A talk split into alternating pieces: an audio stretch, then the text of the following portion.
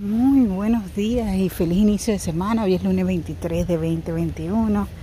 Estamos eh, haciendo ahorita un poquito de ejercicio, caminando, comenzando la semana con ese movimiento, con ese despertar el cerebro y decirle, mira, te estoy estimulando, estamos haciendo cosas diferentes. Yo soy de las personas que cree que tenemos todos los días que hacer algo, por muy pequeño que sea, vamos a alcanzar las grandes metas y el éxito alcanzando pequeños objetivos día a día.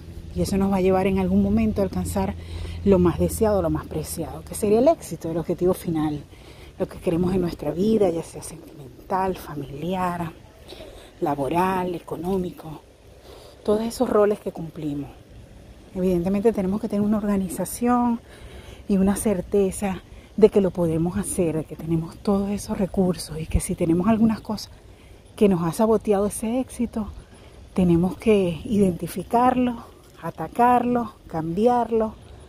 Lo bueno es saber, y creo que es una de las mejores noticias que podemos recibir, es que nuestro cerebro tiene una neuroplasticidad, es decir, todas esas sustancias que están ahí en nuestro cerebro son sustancias que podemos modificar a través del ejercicio, de la buena alimentación, de la buena eh, respiración, de esa conciencia de que hay cosas que podemos ir modificando cada día.